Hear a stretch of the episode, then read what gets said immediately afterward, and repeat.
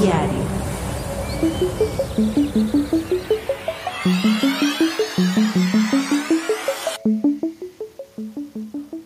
Buenos y automovilísticos días. Yo soy Daniel. Y yo, Eric. En el episodio de hoy vamos a hablar de los pros y contras de comprar un automóvil, porque sí, lo sabemos, es una idea recurrente. Creemos muchas veces que, oh, tener auto igual a ser adulto, pero quizá no tanto.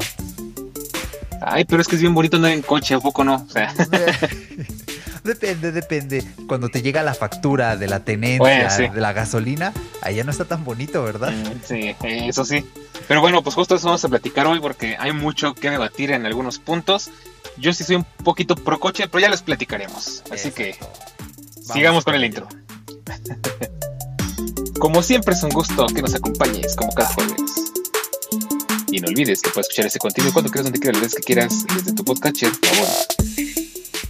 Muy bien, pues bienvenidos. Este es el episodio número 19 de Inesperada Adultez. Gracias a los que nos acompañan semanita a semanita. Ya van 19 capítulos. Estamos muy orgullosos. Creo que, bueno, quizá deberíamos hacer más fiesta en el 20 porque pues es como número cerrado, ¿no? 20. Pero bueno, pues hay que celebrarse los pequeños goles, los pequeños logros.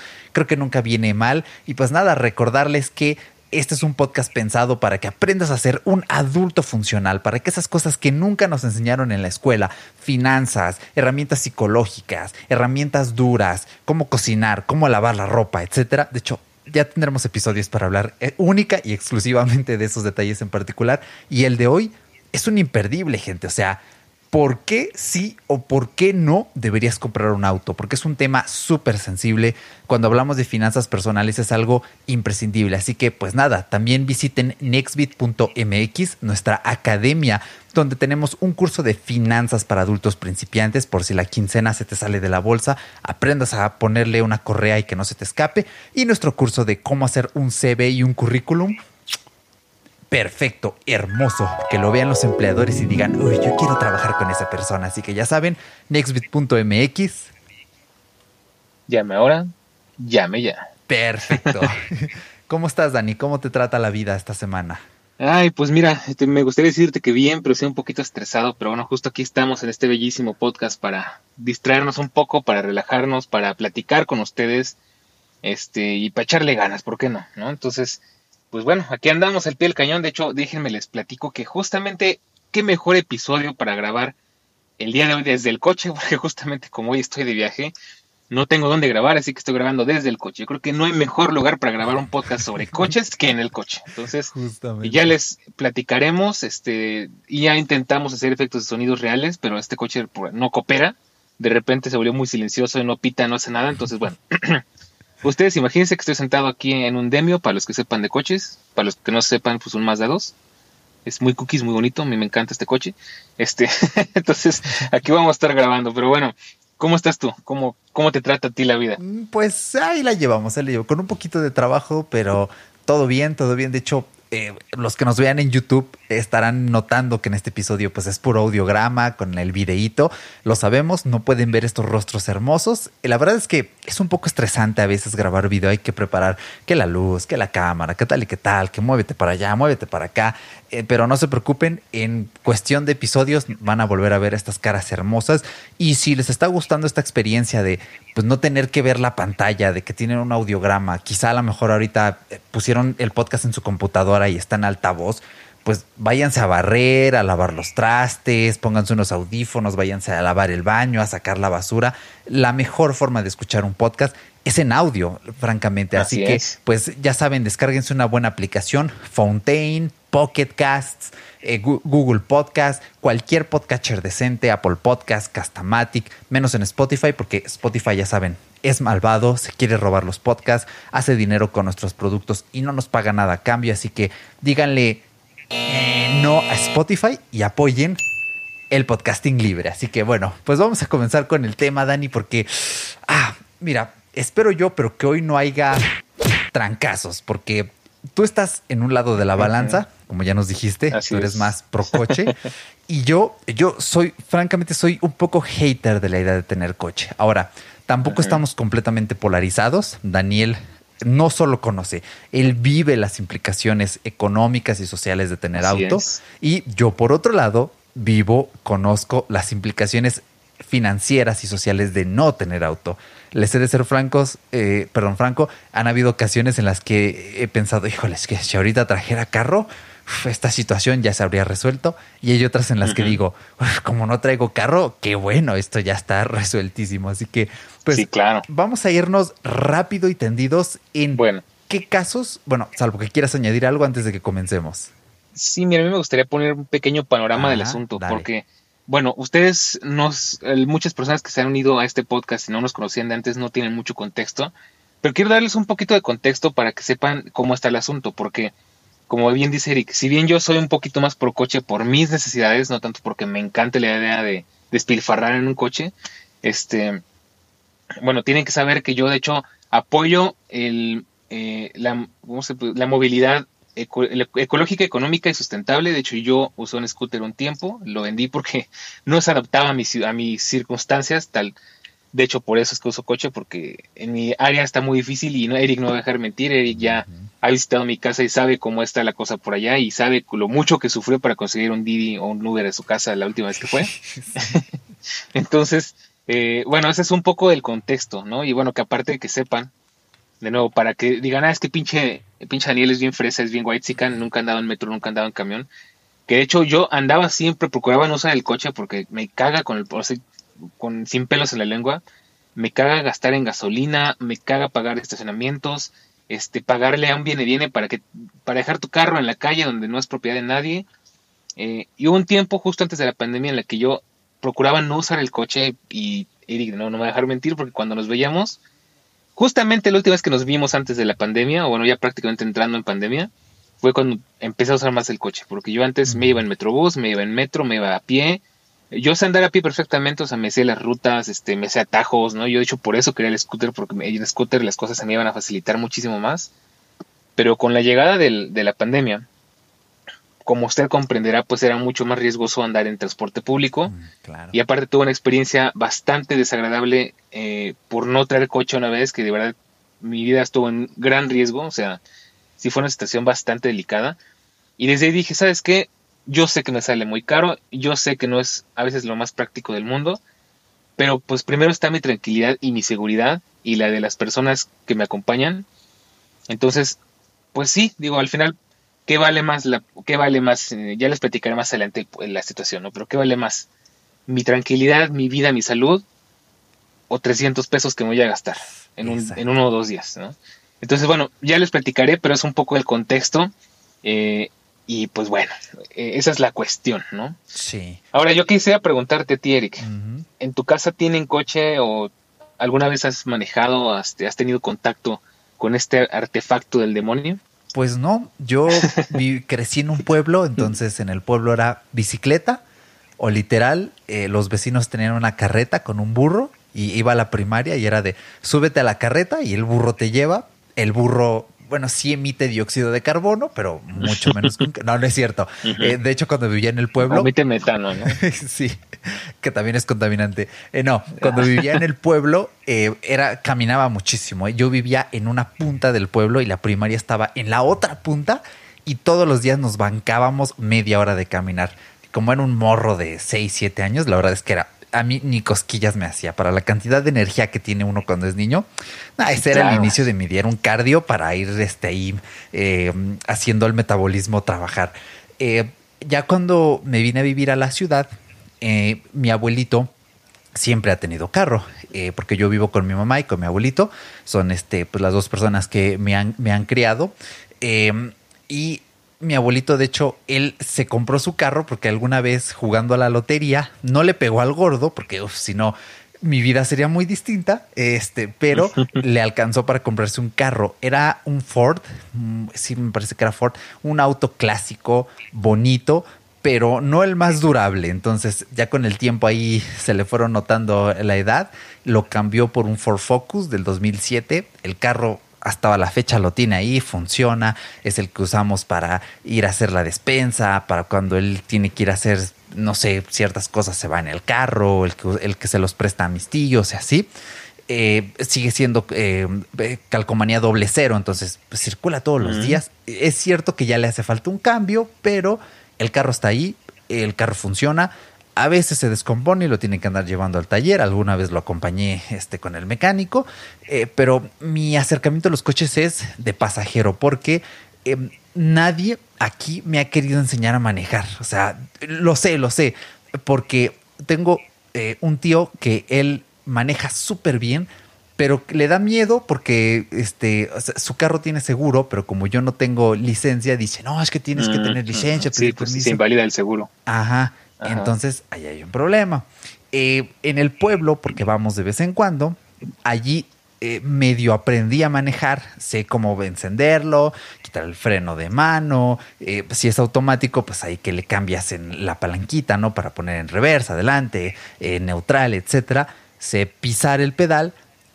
Ahora sí que si tuviera yo que mover un automóvil, lo puedo hacer ya salir a la calle y medir distancias y eso es como, eh, ya me empieza a dar un poco de miedo. Está en mis planes tomar un curso de manejo. Eh, hay escuelas muy buenas que de hecho ya más adelante les explicaremos más o menos el costo. Pero sí están mis planes aprender a manejar. Lo que no está en mis planes es tener un automóvil. Creo yo que todos debemos saber conducir por cualquier eventualidad. Todos debemos conocer eh, las reglas viales pero no todos estamos obligados a manejar. Imagínate una situación en la que vas con varios amigos al bar, tú eres el que bebiste menos, eh, pasas el alcoholímetro, oye, sé manejar, perfecto. Uno de ellos lleva coche, pues los llevamos a todos a su casa, no hay problema.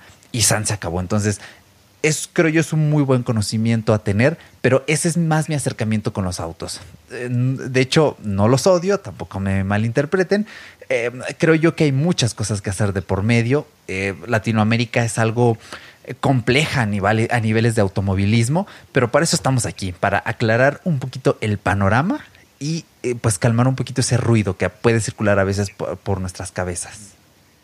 Sí, claro, bueno, muy importante aclarar que al final todos circulamos en la calle, vayamos a pie, en bici, en, en, burro, en coche, en lo que tú quieras. Entonces es muy importante que manejes o no manejes, leas la ley de tránsito, por favor, hazlo, porque de verdad es que hay cada individuo en este mundo que no sabe ni cruzar una pinche calle. Entonces, por favor, háganlo. Así conocen sus derechos, sus responsabilidades y sus obligaciones. Así nadie los va a poder chamaquear. Así si les pasa algo se pueden defender con la ley en la mano. Entonces, por favor, lean las leyes de tránsito. No importa si ustedes no manejan, no importa si ustedes ni coche tienen, háganlo. Es por... Al final es un, es un bien común y creo que es algo que nos beneficia a todos. Entonces, ahí se los, se, les, se los extiendo la invitación para que ustedes se informen, ¿vale?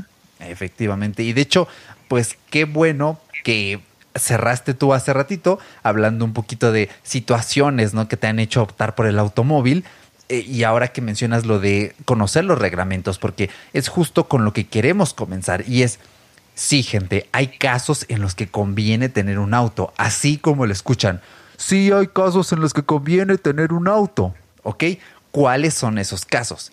Bueno, de principio, y esto es algo que le pasa a Daniel, si vives en una zona donde el transporte público es muy limitado, no llega el metro, no llega el metrobús, hay eh, puro periférico eh, o vives al lado de una autopista, o sea, si de verdad dices, ok, tengo que pararme aquí y esperar 30 minutos para que pase un camión que no es exactamente el camión que me deja donde voy, olvídate. Vives en una zona que eh, en diseño urbano fue pensado para que se moviera en automóvil. De hecho, hay ciudades en Estados Unidos, se me viene a la mente, em, hay ciudades, por ejemplo, en Texas, que Exacto. el transporte público es súper limitado, de verdad. Es, no es una experiencia satisfactoria. Son calles muy, muy largas, demasiado eh, largas pensadas, que, bueno, más que calles, pareciera que son puras avenidas que están realmente pensadas para que, ok, si tienes que moverte, es en coche. Si no, no salgas, pide un Uber,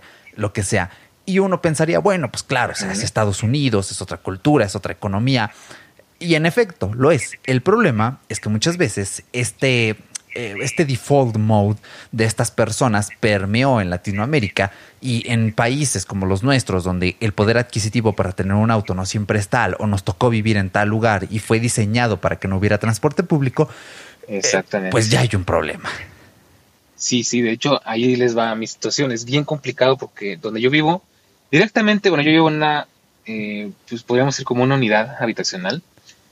Eh, directamente ahí, pues para no, para no tener coche tienes que caminarle y bastante, o sea, es, es, es un lugar muy grande en el que no entran por supuesto, bueno, antes teníamos una combi ahí como que clandestina, que pasaba como cada 40 minutos, eh, pero ya la quitaron, entonces si quieres llegar, por ejemplo, este, hasta el fondo, que es por ejemplo, yo vivo hasta el fondo, es caminarle unos 15, 20 minutos y en subida, ¿no? Entonces, o, o, sales con tiempo y dispuesto a hacer ejercicio, o, o a ver cómo le haces, porque si no la tienes medio complicada, y una vez que llegas a donde tienes que llegar, pues tú tienes que agarrar el camión y luego el camión, pues sí pasan varias rutas, pero vienen siempre hasta la gorra, porque aparte estamos en una zona muy conflictiva en la que coexistimos muchas personas que al final estamos como que en una esquina de la ciudad, entonces no hay para dónde hacerse, no tenemos mucho transporte.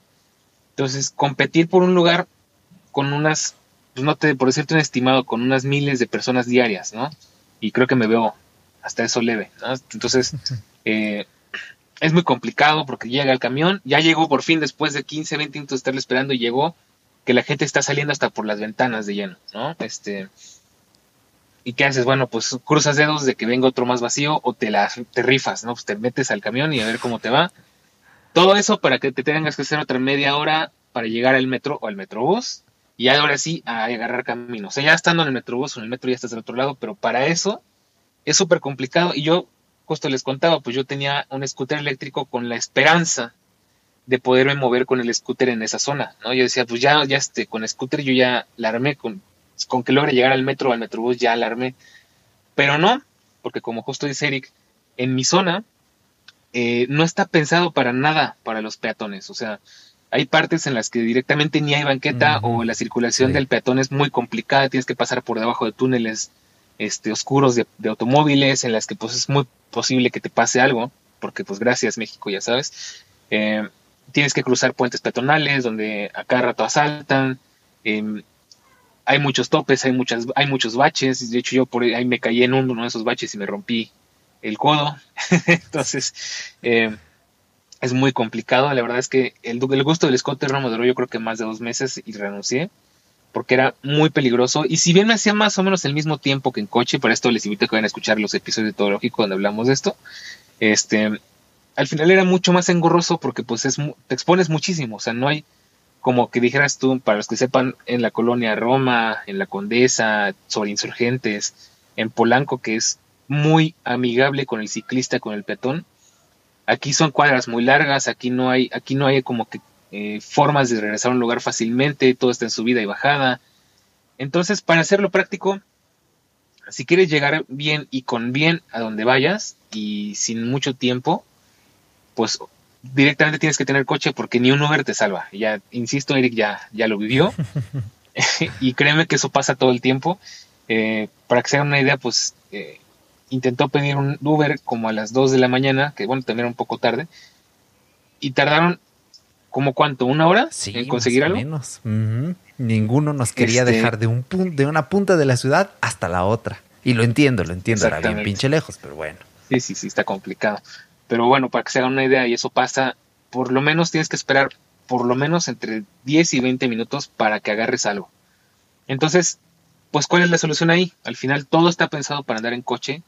Este, y aún así en coche es complicado, déjame decirte que hay demasiados coches pero pues es lo que hay, ¿no? Y al final eso es lo triste y, lo malo de vivir en una zona así. Y para rematar, yo argumento siempre que, pues sí, qué bueno fuera que todos tuviéramos la opción de no tener que necesitar un coche, valga la redundancia. Pero he ido a otras ciudades en las que definitivamente sin coche, un recorrido que te haces en un automóvil en 10 minutos, en camión te puedes llevar una hora, una hora y media fácil. ¿eh? Y estoy hablando, por ejemplo, de una ciudad como Mérida, mm. que es una ciudad pues, se supone muy moderna, muy, muy urbanizada, y aún así es muy difícil, ¿no? Entonces digo, ahí al final no te dejan de otra porque o te levantas a las 5 de la mañana para llegar a tu trabajo a las 7 o te le, o pues consigues coche para poderte mover un poco más rápido, ahorrar un poco de tiempo y un poco de quizás de dinero a, larga, a largo plazo porque el transporte en algunas ciudades es bastante caro. Entonces es donde se complica la cosa, ¿no? Entonces, mira, yo te puedo decir, sí, si yo, si yo pudiera elegir, dijera, ¿sabes qué? Camino tres cuadras, estoy en el metro, yo créeme que jamás necesitaría el coche. Tal vez no, bueno, tal vez no jamás, pero rara vez, ¿no? Y bueno, volvemos, ahora sí que me, a los hechos me remito, la última vez que salimos, Eric, pues viste que nos hizo el paro el coche porque tuvimos que movernos dentro de un solo barrio en puntos muy extremos, ¿no? Sí. Y pues sí nos ayudó mucho, o sea, nos, nos ahorró mucho tiempo, mucho, mucho esfuerzo, porque pues eran tramos largos, no sé, pues eran como 3, 4 kilómetros, ¿no? Sí, de hecho. Sí. Y, bueno, por ese lado sí nos ayudó. justamente. son pros y contras, al fin y al cabo. Exacto. De hecho, también, eh, pues eh, complementando esto, si tú vives en una zona peligrosa, donde directamente la delincuencia es sabida, vivida, vista, yo creo que necesitas un coche sí o sí, o sea, porque si en la ruta por la que pasas siempre asaltan el transporte público, bueno, tener coche no te garantiza que en medio de un embotellamiento no te van a asaltar, pero bueno, eso es otra cosa, ¿no? Hay, hay formas eh, de resolverlo, entre comillas. Pero si dices, no, mira, yo vivo en Ecatepec, en Tecamachalco, en Naucalpan, híjoles, ¿eh? o sea, un coche puede hacer que tus niveles de estrés en el día a día disminuyan notablemente. Entonces, eh, también ten en cuenta que hay probabilidades de que si vives en una de esas zonas y tienes coche, que te lo roben o que le quiten las llantas o los espejos y tal. Entonces, ahí aparte del de hecho, fíjate que necesitarías un buen seguro. Es curioso que lo menciones porque creo que un pro de tener coche es que si bien obviamente en, este mundo estamos expuestos a que nos pase algo, no importa si vas en coche, vas a pie o en lo que tú quieras ir, este, creo que aún así vas un poco más tranquilo. Por ejemplo, eh, pues hablaba con Ulises, que si nos está escuchando un saludo, que bueno, pues él vive en una zona más o menos rural, que es este, por ahí de, de con una cosa así. Y dice, bueno, pues es que ahí no te puedes dar el lujo de traer un iPhone porque andas a pie y te, y te pues, en una te pasan báscula y hasta llegó tu iPhone, ¿no? Y en, y en, coche dices, bueno, por lo menos ya sé que voy en coche voy un poco más seguro, me puedo dar el lujo de tener el iPhone 14 Pro Max eh, Ultra HD 100%, real, no fake.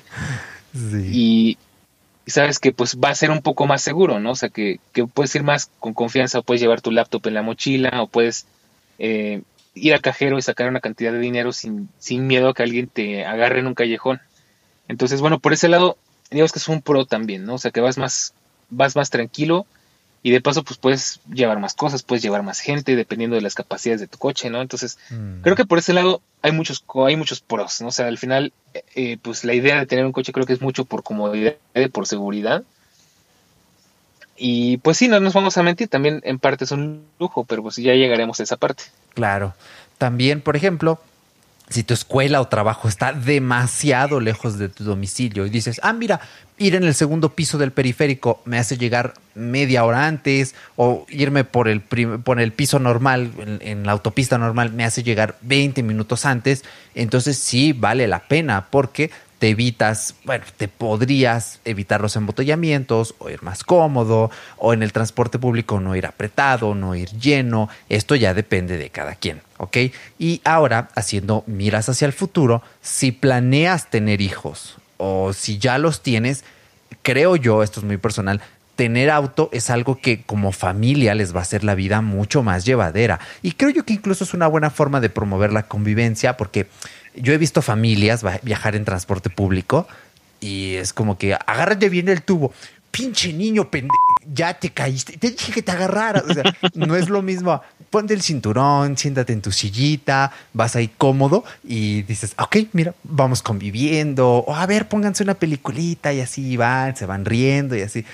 Creo que es muy diferente, ¿no? O cosas tan simples como, hijo, te puedo llevar a la escuela se los dice alguien que caminaba de un punto del pueblo a otro. Claro. Que bueno, francamente nunca he tenido problemas con caminar. Eh, cuando era niño era huevón para ciertas cosas, pero nunca para caminar. Me encantaba caminar.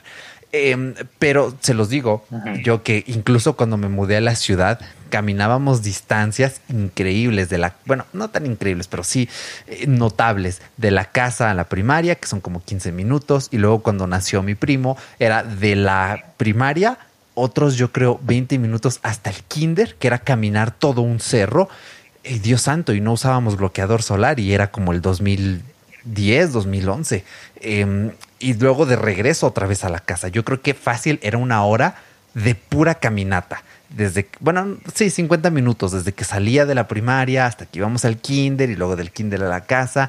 Eh, pero realmente cuando eh, eh, en tu familia hay un coche y te pueden transportar para algo esencial como sería la escuela, eh, sí te hace un paro. Entonces, yo los, los invito a que vayan reconsiderando su plan financiero a largo plazo para que digan, ok, si voy a tener una familia, entonces debo irme planteando destinar una fuente de mis ingresos, perdón, una porción de mis ingresos a irla invirtiendo no sé, en CETES, en una SOFIPO, en un pagaré bancario, para que eventualmente cuando ya vayan a concebir, bueno, sí, a concebir tal cual, eh, pues a su primera bendi, pues digan, ok, aquí ya está el dinero mínimo para dar un, un buen enganche o no sé, para cubrir incluso todo el auto de contado. Hay gente que sí ahorra un buen y los compra de contado y creo yo es una excelente estrategia. Y después, pues ese auto, si trabajan, lo pueden usar para moverse al trabajo, para usarlo para alguna aplicación de taxi bajo demanda, etcétera. Entonces, de verdad,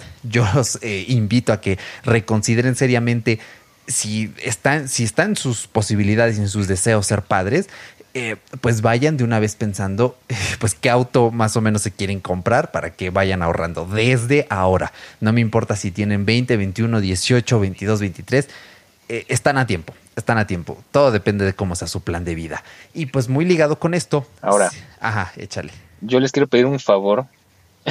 Perdón que te interrumpa.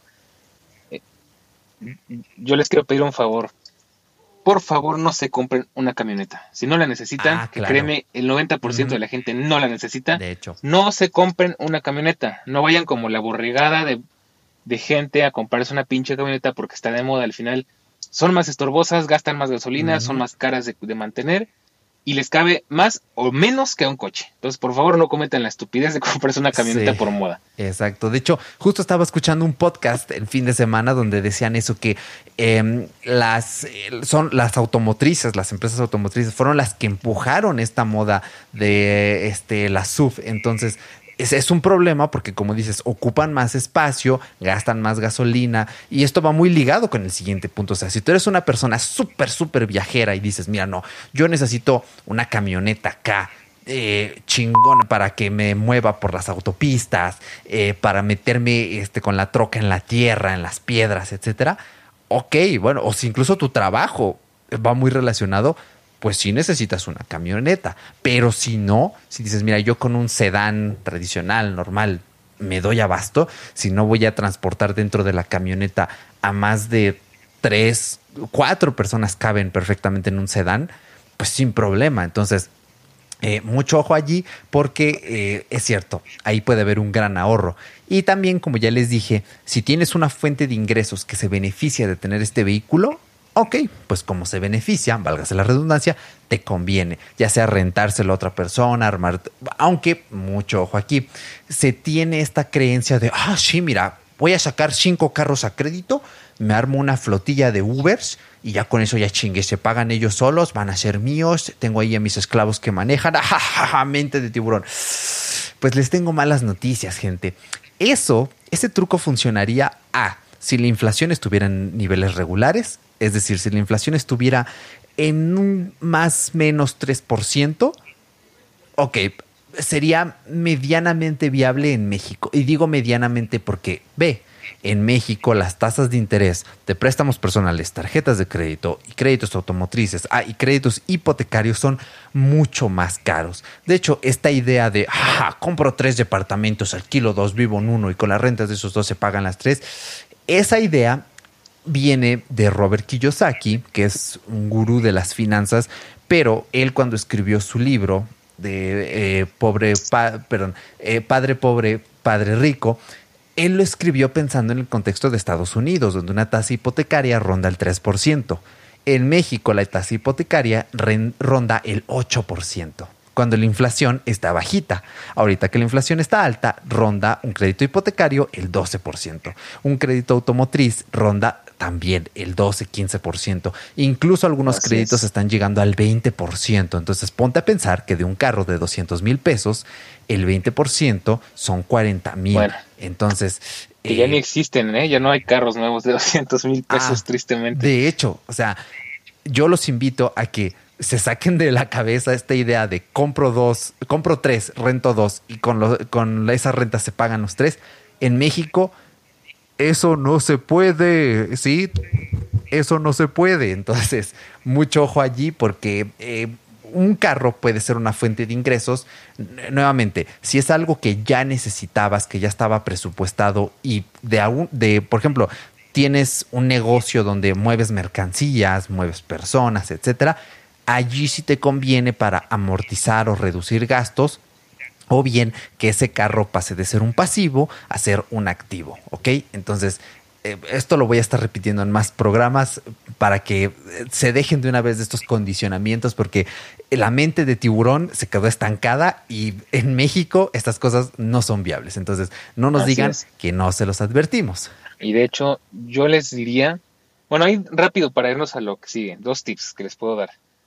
Uno, que si les interesa comprar un coche, vayan a una agencia y pregunten, aparte de ver el coche que es muy divertido, es muy bonito subirse, ay, qué rico huele, y ay, mira los botoncitos, y ay, qué cómodo, qué moderno.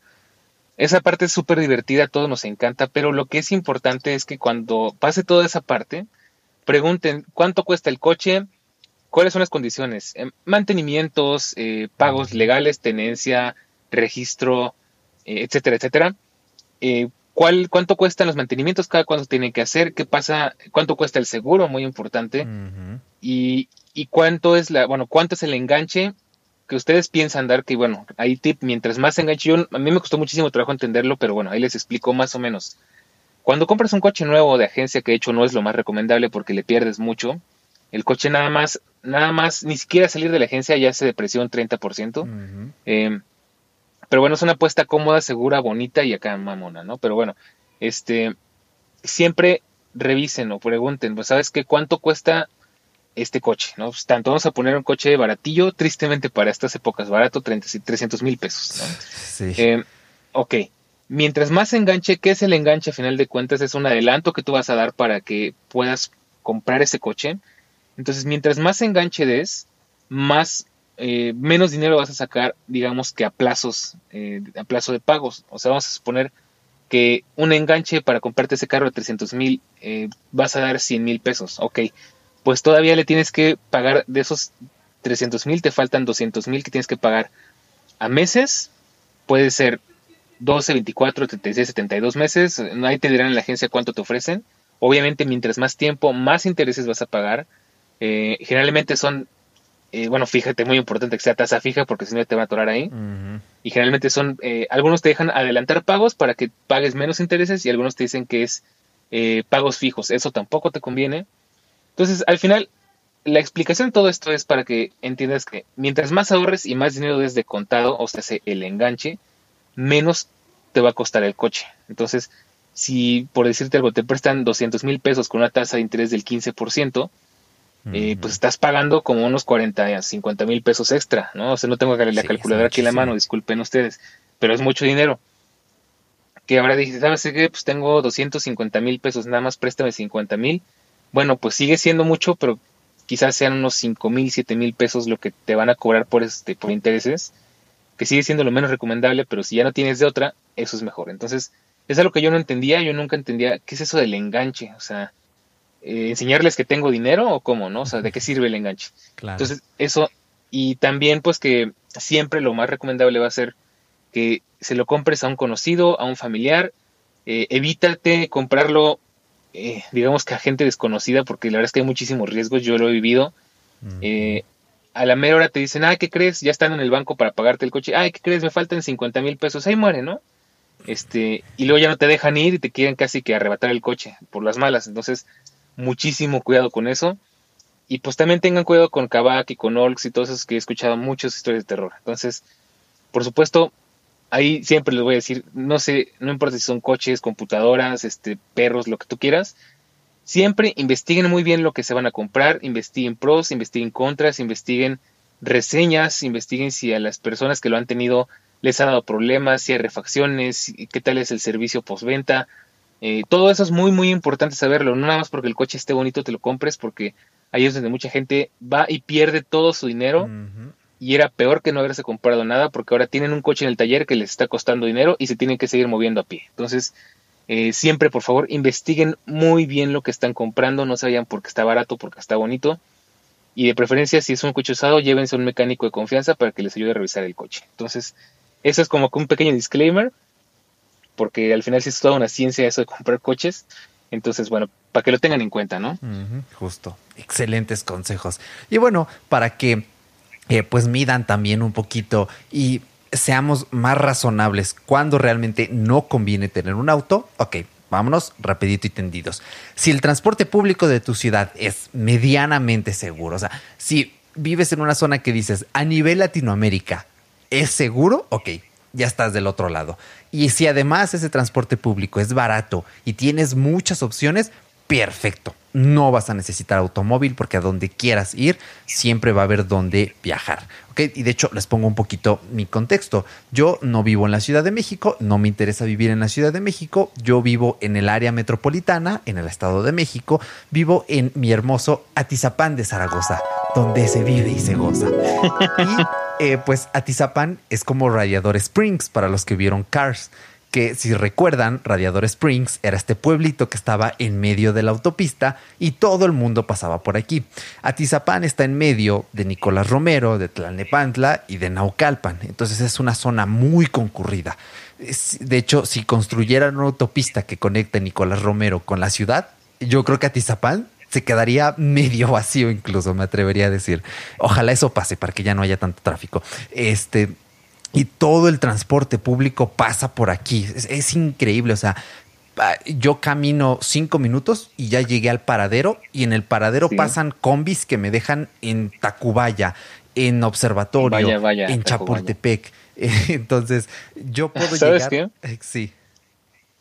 Ahorita me vino así, yo sé que es una tontería que no tiene nada que ver con el tema, pero me vino así una, una imagen a la mente que te imaginas que sin querer Checo Pérez se perdiera y terminara en Atizapán. y fuera Cars, pero en la vida real, ¿no? no, pues ya. Bueno, ya, perdón. Si le dice, no, aquí pasa la Tacuba, ya, ya, órale, al autódromo, y ya. En, corto llegaría, no tendría las pues, peripecias. Se baja del tráiler, lo deja el tráiler y tiene que ir manejando su coche, ahí su, su Honda, ¿no? Creo que es Honda el que tiene ahorita lo de bueno, ya, ya me estoy, perdón, ya me estoy yendo por otro lado, pero sigue, perdón. Entonces, eh, pues la verdad es que Atizapán también es como medio, dependiendo en qué parte vivas, tiene como que este vicio de necesitas carros sí, sí, o sí. Afortunadamente donde yo vivo, si bien es zona residencial, les digo, a cinco minutos hay dos paraderos, uno de cada lado. Eh, es una zona donde yo vivo súper caminable. En diez minutos llegas al mercado local, en, en otros 10 está una iglesia, eh, yo en 15 minutos llego al súper. Es una plaza donde está el súper, donde voy siempre al cine, donde me voy a cortar el cabello, o sea, yo soy muy feliz viviendo aquí y para llegar son tres cuartas de lo mismo porque muchas rutas pasan por aquí, o sea, hay, para elegir. Si una combi va llena, ah, pues me subo al otro camión, ah, este no, no me gusta, me voy en el otro.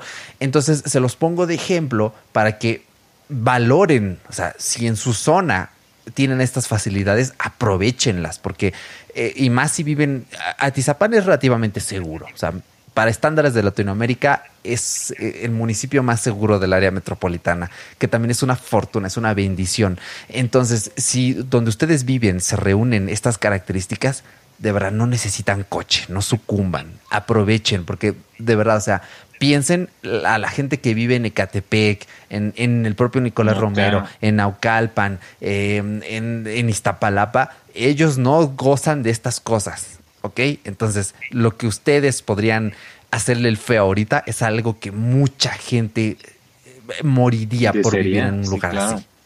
Entonces, yo ahí se los dejo. También, si vives en una zona donde andar en bicicleta y scooter sea accesible, pues date, o sea, cómprate una bicicleta. En, en Costco he visto bicicletas baratísimas, ¿eh? En, scooters, bueno, ahí Daniel ya tiene una guía en Todo Lógico, busquen en su podcatcher Todo Lógico y ahí buscan el episodio de scooters, ya él da unos consejazos para comprar un buen scooter.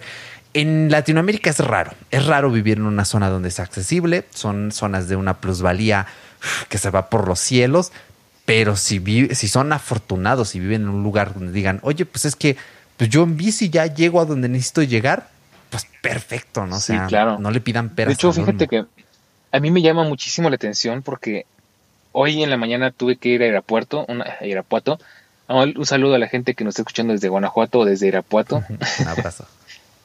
eh, y, bueno, pues fíjate, me llamó muchísimo la atención porque, bueno, si bien no reúne todas esas características de seguridad, de transporte y todo eso, tienen ciclopista y está súper bien por todo lo que pude ver. Me dejó impresionado. Digo, aquí andar en bici, andar en scooter debe estar muy bien porque es una ciclopista bastante moderna para lo que yo me imaginaba que sería una ciudad como Irapuato, ¿no? Y de hecho, ahorita que estoy, por ejemplo, en Salamanca, vemos que mucha gente se mueve en bici porque sí se presta, ¿no? De hecho, me llama mucho la atención ahí, pequeño paréntesis, de lo educada que es la gente aquí para manejar. Entonces, no está tan lejos de la realidad, o sea, si se pueden lugares así que son ciudades pequeñas para los estándares de una ciudad como Ciudad de México, quiere decir que, pues, queremos ir hacia ese lado, ¿no? Entonces, si se puede, aprovechenlo, porque aparte, bueno, yo te diría, hay gente que dice es que la bici no me gusta porque llego todo sudado, porque me canso. Bueno, pues tienen las bicis eléctricas, tienen los scooters. Justo. Este, ya si se quieren ver más nice, pues se compran un Segway eh, con su respectivo riesgo, por supuesto. Entonces, eh, pues yo creo que es posible, ¿no? O sea, no en todos lados está tan mal la situación como en mi zona, afortunadamente. Entonces, eh, me parece bastante viable. Entonces, yo creo que si tienen la opción, de verdad, considérenlo, porque como dice Eric, es algo que tantas personas desearíamos poder tener. O sea, yo que más, yo sería la persona más feliz del mundo si me pudiera en scooter a todas partes, sabiendo que no se me va a atravesar un bache, que no me va a atropellar un camión, que no se me va a venir encima un coche. Eh, entonces, aprovechenlo si tienen la oportunidad, de verdad, es muy bonito, respiras aire fresco, te distraes, te diviertes, este, te cambia la vida, de verdad te cambia la vida y inténtenlo si no lo han intentado, les va a gustar. Justo. Justo. Y también, pues otro caso donde no conviene tener auto es si haces home office. Porque si les pasa como a Daniel y a mí y están cinco o seis días de su semana sentados en un escritorio y tienen el auto papando moscas en su lugar de estacionamiento, ¿qué carajo está haciendo ese carro allí? Está perdiendo valor año a año, se está desgastando por el... Por, bueno, aunque suene irónico, pues las cosas se desgastan incluso si no las usas, ¿no? la única excepción sería, ok, mira, hago home office, tengo el carro, como le hace Daniel para cuando sale los fines de semana, y aparte, dices, se lo rento a otra persona para que lo maneje en Uber, en Didi, se lleva él una tajada y otra tajada. Ese sería como eh, una pequeña excepción. Pero si tú haces home office y tus necesidades de movilidad no son la gran cosa, porque dices, mira, hago home office, me gusta pedir mi súper por justo a los supermercados en línea, por Rappi y así, dices, oye, pues, ni siquiera vas. Joker que en paz descanse. Ah, sí, el buen Joker que ya se murió. Eh, si ni siquiera lo usas para hacer la despensa, caray, pues no necesitas el carro, ¿ok? Y por supuesto, muy ligado con esto, si eres nómada digital, tampoco necesitas el carro, porque imagínate, pues es que yo vivo en Colombia, pero me voy a ir de nómada a Europa un año y pues eh, estaba viendo que hay ferries que te cruzan el, carro de este de Colombia hasta España, pero pues te cobran como 10 mil dólares por cruzarlo. Tú te puedes ir ahí, pero pues sí está medio incómodo mi asiento, ya se hundió. Pues no, no te conviene, ¿no? Pinche carro americano ahí circulando en, en Japón, pues no, o sea, es, es inviable, o sea, es, es algo idílico. Entonces, si, tú eres o planeas ser nómada digital, no necesitas un carro, ¿ok?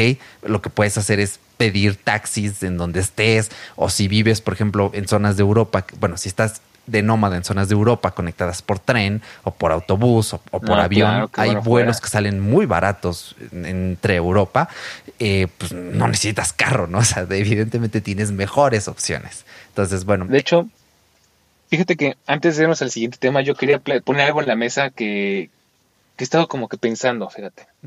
Aparte de tener o no tener coche, yo creo que hay otra cuestión, y es qué tan, qué tan seguido renovar el coche. Y justamente, bueno, es que yo ahorita estoy en ese gran dilema, porque, este, bueno, ya te platiqué, pero les platico a todos ustedes. Eh, me están ofreciendo justo el coche en el que estoy sentado hoy grabando este podcast a un precio bastante razonable. Es un coche prácticamente del año.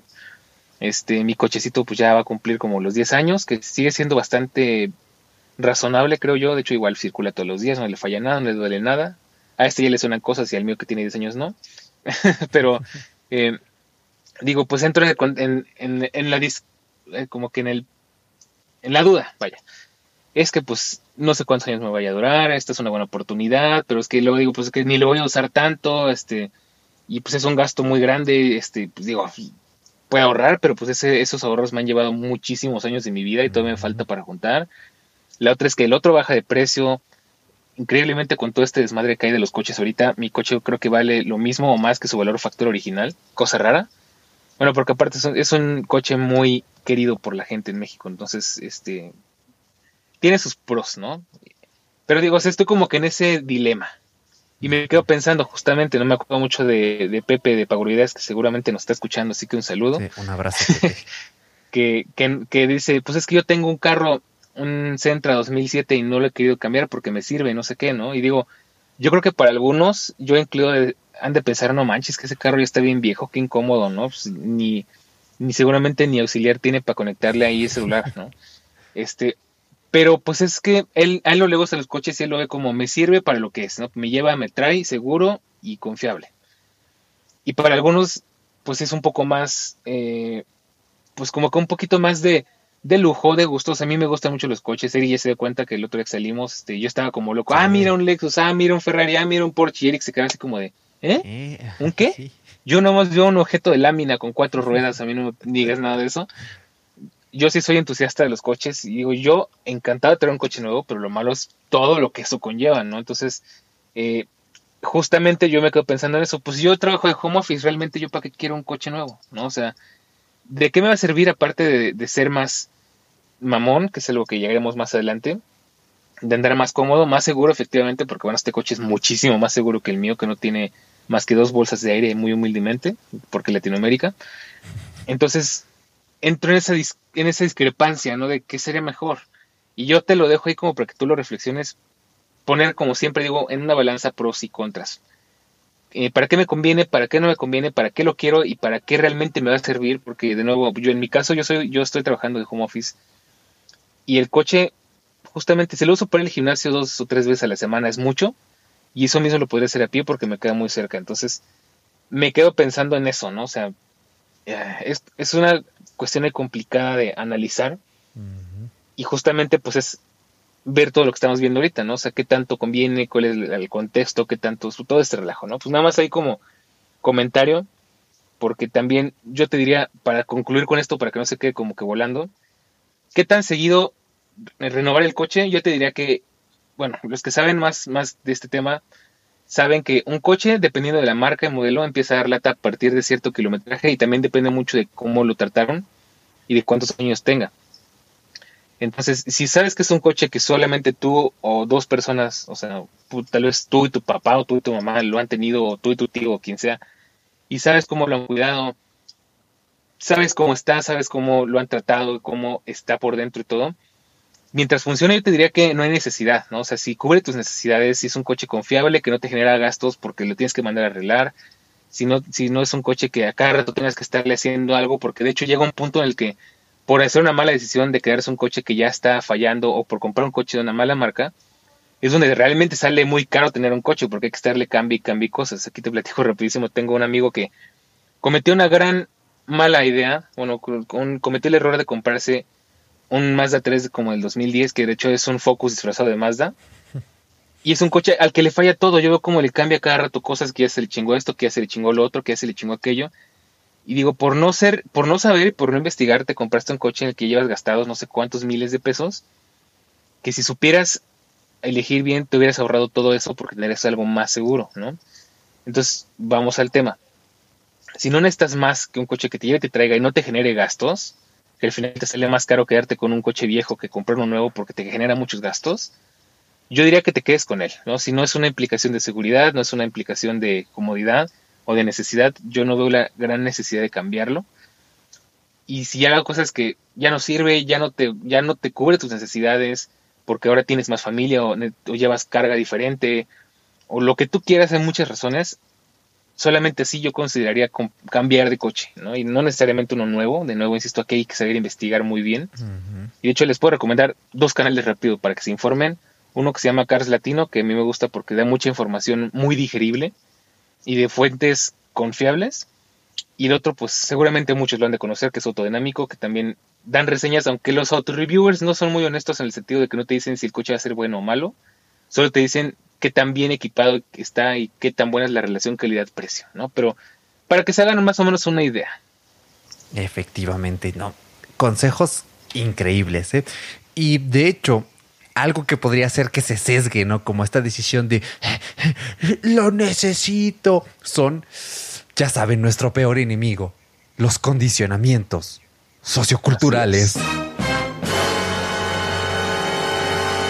Y este episodio va dedicado a Maldo. Un abrazo. Espero hayas llegado aquí. Eh, Maldo, uno de mis befos. Eh, pues justamente la otra vez estábamos chateando y me decía, ay, es que los condicionamientos me hacen querer un carro. Y él es una persona que quiere formar una familia. Entonces le dije, mira, relájate un buen, tranquilízate, sí lo vas a tener eventualmente, pero cuando lo necesites, no ahora, tranqui, no sé, ahorra para armarte una buena PC, para tu trabajo, para ir ahorrando para una casita, para un DEPA. O sea, él que sí tiene como su plan de vida eh, muy estructurado, muy seguro con lo que quiere, pues eh, es que llega un punto, ¿no? En el que llegas a tener cierta presión social. Y aquí se me viene a la mente otro de mis befos, Heriberto, un abrazo. No sé si estás escuchando esto, si sí, pues qué bueno, te mando un abrazo. Eh, fue muy curioso porque pues él comenzó a trabajar desde que íbamos en la licenciatura, creo que desde primer, no, primer, segundo semestre, él empezó a trabajar en un, en un buffet de abogados y de repente un día me dice, ah, pues ya, te acompaño, ¿no? A tu casa. Yo, ah, va. Y dice, pues vamos al estacionamiento. Y llegamos y ya traía carro el carnal. Y yo de, no manches, tienes 19 y ya tienes carro. De hecho, antes de yo entrar a la universidad y antes de saber todo esto, todas las implicaciones sociales, financieras de tener un auto, me acuerdo que le dije a mis papás, pues quiero un carro o una moto para irme a la universidad.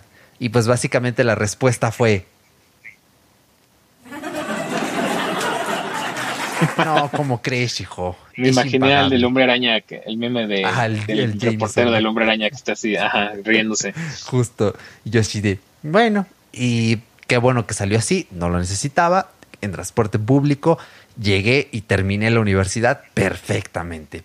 Entonces, ver ese tipo de cosas, ver a gente de tu misma edad o de un añito, dos añitos, tres más, menos que ya tienen carro, te presiona porque como les dije en la intro, tenemos esta idea de que, ok, tener auto es sinónimo de ser adulto, pero no es cierto. Y, de, ser exitoso. Ajá, y también de ser exitoso, pero no es cierto. Eh.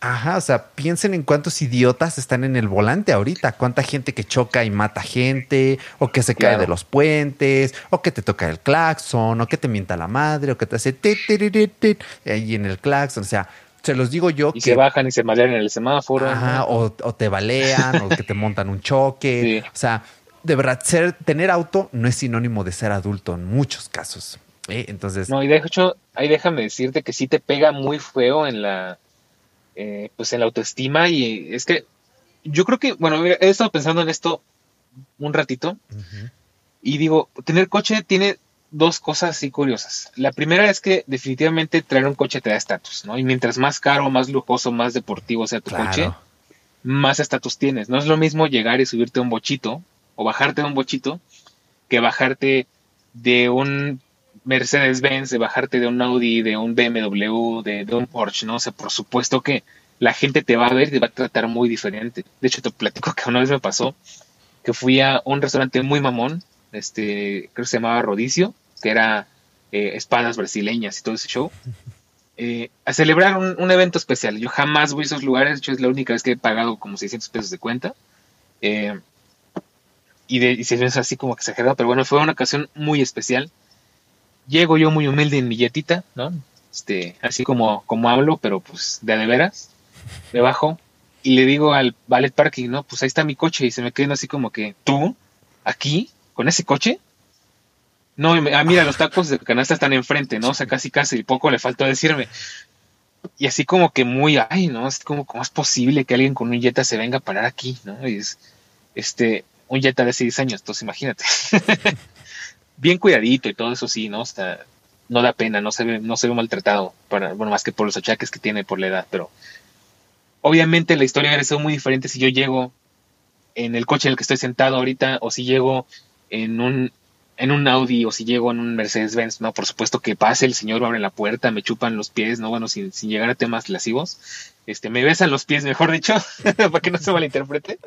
Bueno, es que poco les falta. Cuando hay dinero por medio, son capaces de cualquier cosa.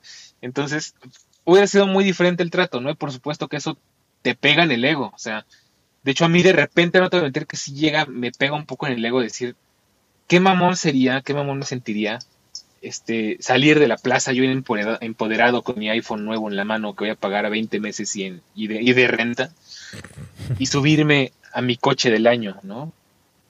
Y seguramente la visión sería diferente, la gente me vería diferente, pero creo que eso te ataca mucho en el ego justamente porque es como que estás tratando de cubrir algo que te falta, un vacío que tienes de cómo que te importa mucho la opinión de los demás y eso creo que es la parte fea y si te das cuenta la gente que trae coches, no digo que todos y seguramente acá habrá alguien que se pueda sentir ofendido por eso, claro, no todos, pero conozco mucha gente que su coche es todo para ellos, o sea, que tienen y pasa mucho, de hecho aquí es divertido porque la gente que sepa de coches sabe con qué marcas pasa más que otras voy a poner un ejemplo, con BMW, la gente que tiene BMW es como que, ay, mi coche, ¿no? Y, este, y salen y los lavan todos los fines de semana y, le dedican tres, cuatro horas el fin de semana solo a lavarlo, ¿no? Y este, no, es que ya, ya le cayó una manchita a lavarlo, ¿no? y con un lavado de autos sí, premium, porque lo tengo que cuidar como si fuera mi bebé, ¿no? Y, un rayoncito o algo y se quieren morir, ¿no? Y este, es justo que les pegan el ego, es, es, es mm. una como que una forma de,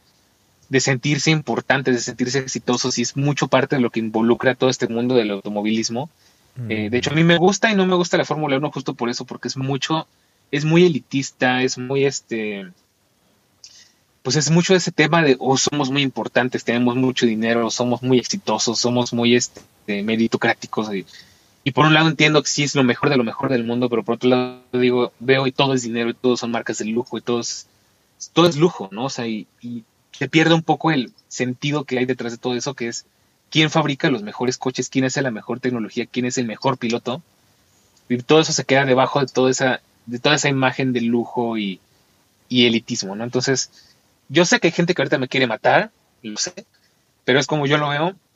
Y, de nuevo, creo que esa es la cuestión y creo que es lo que más motiva a la gente a comprar un coche, ¿no? El estatus. claro. Entonces, si algo, si moverte, o si lo que te mueve a comprar un coche es el estatus y estás pensando en venderle todo el mal diablo por 5 o 6 años para comprarte un coche que no puedes pagar, yo te diría que mejor primero inviertas una parte de ese dinero que te quieres gastar en ir con un psicólogo. Y si yo soy psicólogo, así que no es despectivo. y que cheques qué está pasando ahí, porque eso no está bien y eso no debería de ser, ¿no? O sea, que comprar un coche te haga sentir completo, no necesariamente está bien. Yo más bien diría que hay un tema por ahí pendiente, entonces mucho ojo con eso, cuate. Mucho ojo, cuate. Efectivamente. De hecho, esto se resume de una forma muy fácil. Si quieres tener un carro por estos condicionamientos, acuérdate, decime de qué presumís y, te voy a decir de qué careces. Entonces, con eso se resume. Y ahora déjame te digo en qué estaba pensando. Ah, no era ¿Qué eso. Me estaba pensando. El, el, no, ahí te va. El smartphone es el nuevo coche.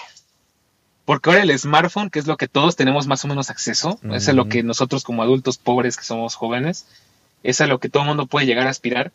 El smartphone es el nuevo coche, es el iPhone o, el Galaxy o el teléfono de, este, de marca así ultra premium, es lo que te da el estatus, ¿no? Y creo que es ahora, como no podemos comprar un coche, ahora le tiramos a eso para sentirnos importantes, para sentirnos, eh, este, pues como que más que los demás. Digo, yo sé que no todo el mundo es así, yo no me compré mi iPhone por sentirme más que los demás, pero sabemos que si algo tiene fama las personas que compran un iPhone, es de eso, ¿no? Y te lo dice alguien que, usa iPhone desde hace muchos años.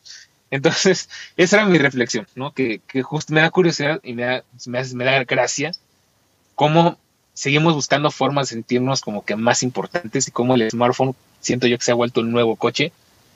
Y bueno, ya es un poco este anécdota, pero lo quería compartir con ustedes porque me da como que me hace gracia pues pensar que ahora en eso nos hemos convertido. No, lo peor es que si dijeras, ok, la gente ya tiene su iPhone 15 Ultra o su Galaxy S24 Ultra Max y ya no quieren carro, dices, bueno, ok, no, están sublimando una con otra, pero quieren el carro y aparte quieren ah, el Galaxy S25 Ultra Max. Entonces, pues ni uno ni otro, ¿no? Estamos muy mal en ambos frentes. Y de hecho, ¿sabes qué es muy curioso?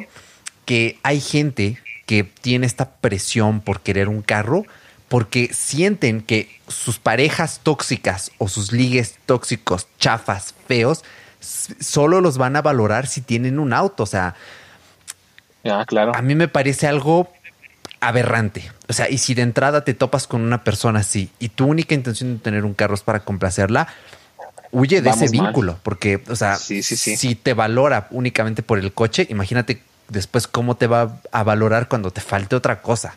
Entonces, claro. y digo que sí es un gran plus tener una pareja que tenga un coche, por supuesto que es un gran plus, pero que esa no sea tu motivación, ¿no? De estar con esa persona, o no, que no sea tu motivo, más bien, que no sea el atractivo que te vean a ti como, como potencial pareja, porque entonces no te están viendo Así que te están viendo más bien la cara, pero no de bonito, sino de pendejo. Entonces, mucho cuidado con eso. que no te quieran por tener coche.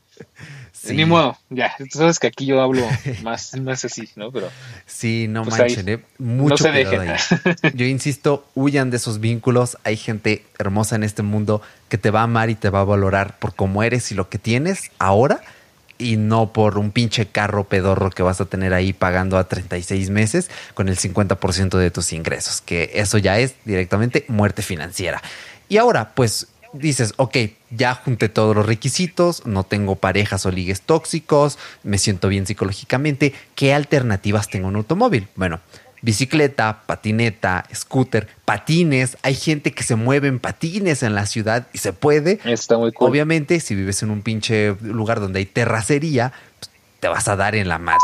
Entonces, eh, pero bueno, hay alternativas. También muy importante, apps de taxis bajo demanda. Yo les voy a ser muy honesto. Yo no quiero un carro porque a mí no me interesa tener hijos. Eh, yo no necesito un carro porque vivo en una zona muy bien ubicada.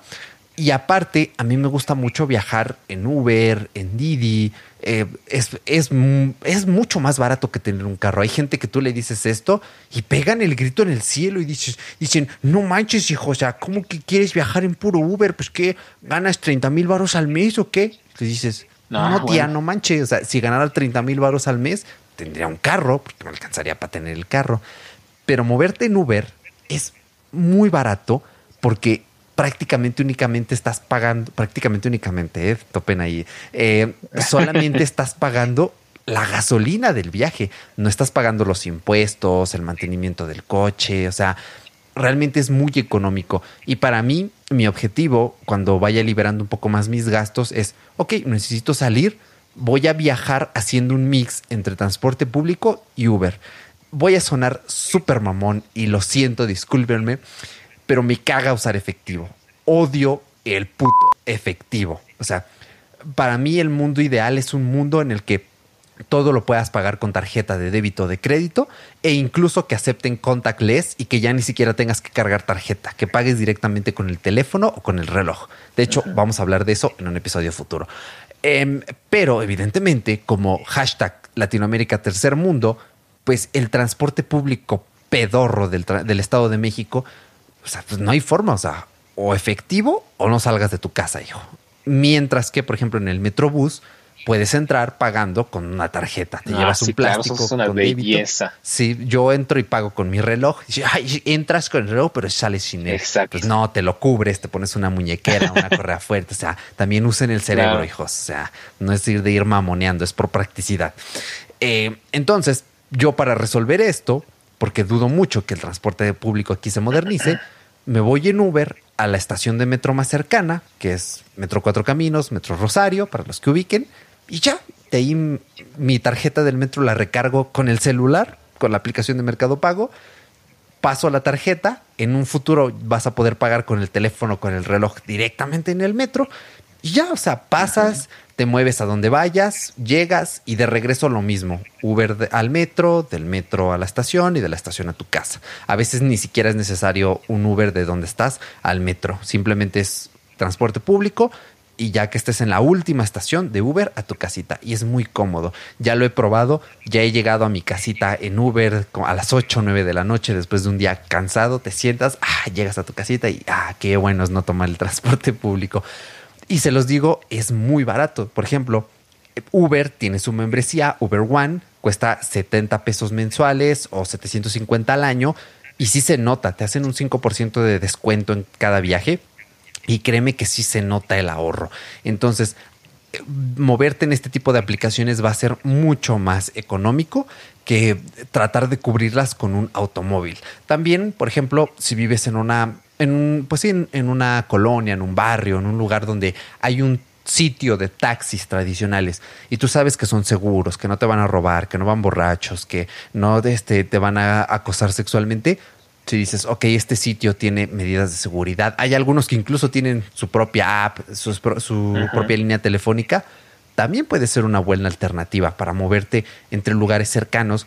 Y la ventaja de los taxis es que tienen tarifas fijas, cosa que las pinches aplicaciones, por eso las odio a veces, no tienen. Entonces, la mezcla de estas dos puede ser un muy buen factor. Allí se los dejo. la única bronca es que los taxis no suelen aceptar tarjeta. Entonces, bueno, eh, pero sé que a mucha gente no le molesta del todo el efectivo. A mí sí me parece una aberración porque eso de ir a retirar dinero a los cajeros cada quincena con las pinches ah, colas y este y luego ese efectivo si no lo cuentas bien en tu presupuesto es como dinero que se esfuma en automático. Entonces, eh, el efectivo trae más problemas que, ventajas. Hay taxis que sí cargan su Clip, su Settle, su Mercado Blue, su Point Blue, perdón, eh, y son, son contadísimos, pero se puede. Yo los he visto. Y por supuesto, pues transporte público, o sea, para que vean que de verdad alternativas hay, que no les dé pena. Y ya si de plano, así como Daniel, van a ir al restaurante mamoncísimo o van a ir a un evento muy importante, pídete un Uber Black, haz la inversión quieres invertir en tu ego, pídete un Uber Black que cuesta dos, tres veces más. Llegas en un pinche Mercedes, en un, en un BMW, como dicen nuestros hermanos españoles. Y ya, o sea, llegaste en un auto chingón, quedaste bien. Tristemente, te diría, pídete un Bit Tesla, pero Bit también tronó. Sí, ya vendió sus Tesla. Yo sí llegué a vivir la experiencia, era muy bonito. Una vez, por curiosidad, me subí y estaba muy padre. Sí. Pero bueno, pues, muy triste. Pero bueno, pues mira, yo te quiero hacer un resumen aquí más o menos, ya que estamos hablando de precios. Eh, ahí difiero un poco contigo en cuanto a costos y te voy a decir porque te voy a explicar más o menos en un día normal cuánto es lo que yo me gasto en mi, en mi coche, que es un coche medio gastalón. Para que te hagas una idea, llenar el tanque cuesta como 800 pesos ah, y un tanque me rinde un aproximado de 400, mm, 500 kilómetros si me va bien, ¿no? tomemos en cuenta que voy a salir, ¿no? Voy a hacer un viaje. Y esto para que más o menos ustedes se hagan una idea de cuánto cuesta andar en coche, ¿vale? Voy a hacer un viaje de mi, de mi casa a un lugar que me queda lejos, 20 kilómetros. Tomen en cuenta que voy a tener que hacer 20 kilómetros de ida y 20 kilómetros de regreso. Entonces, ahí vamos a suponer que si son 40 litros, si son 40 kilómetros de, este, de recorrido, más o menos voy a gastar algo así como unos 5 litros de gasolina, ponle tú.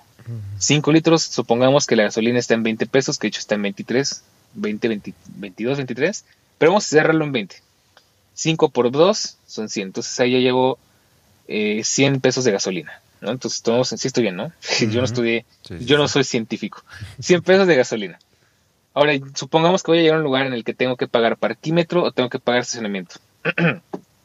de parquímetro, por medio son 10 pesos por hora y media voy a estar ahí, que te gusta? Unas cuatro horas.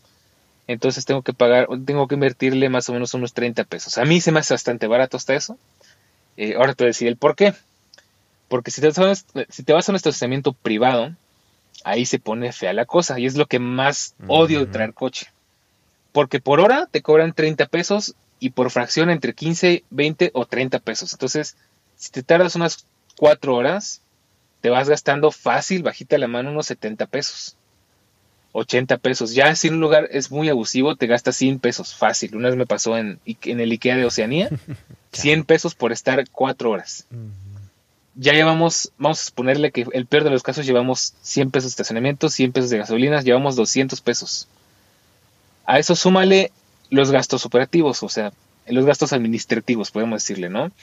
Eh, 1.400 pesos anuales de verificación, por supuesto, esto no se siente mucho si lo cuentas en un solo día, pero es algo que tienes que tomar en cuenta. Eh, gastos de mantenimiento. El coche tiene que llevar, por lo menos cambiar el aceite cada seis meses y eso vale entre 700 y 1000 pesos cada seis meses. A eso súmale los gastos, digamos que de ley, ¿no? Los, lo burocrático. Mm. Tarjeta de circulación, la tarjeta de circulación está entre los 800 y los 1000 pesos. Em, licencia de conducir cada tres años, 800 pesos. ¿Qué más? El seguro. Eh, dependiendo de qué coche traigas, el seguro está entre los, vamos a vernos realistas, entre los 8 mil y los 20 mil pesos al año, ¿no? Dependiendo de qué coche traigas. Eh, a eso súmale también, por supuesto, si vas a salir autopista, los peajes, si te multan por ahí, pues ya valiste gorro. Em, ¿Qué más me está faltando? Por ahí algo me falta. Este, si usas un, si usas una, una autopista de, digamos, una autopista urbana como tenemos en Ciudad de México, échale otra lanita. Y ahí todo va sumando. Entonces yo no te podría decir, en un día normal, si dividimos todo esto a un solo día, yo te diría, eh, por ejemplo, eh, la vez que nos vimos, Eric, pues, que, me, que, me, podría haber gastado en total en todo lo que conlleva, bueno, como el coche estaba en la calle, pues no paga estacionamiento, pero supongamos que sí.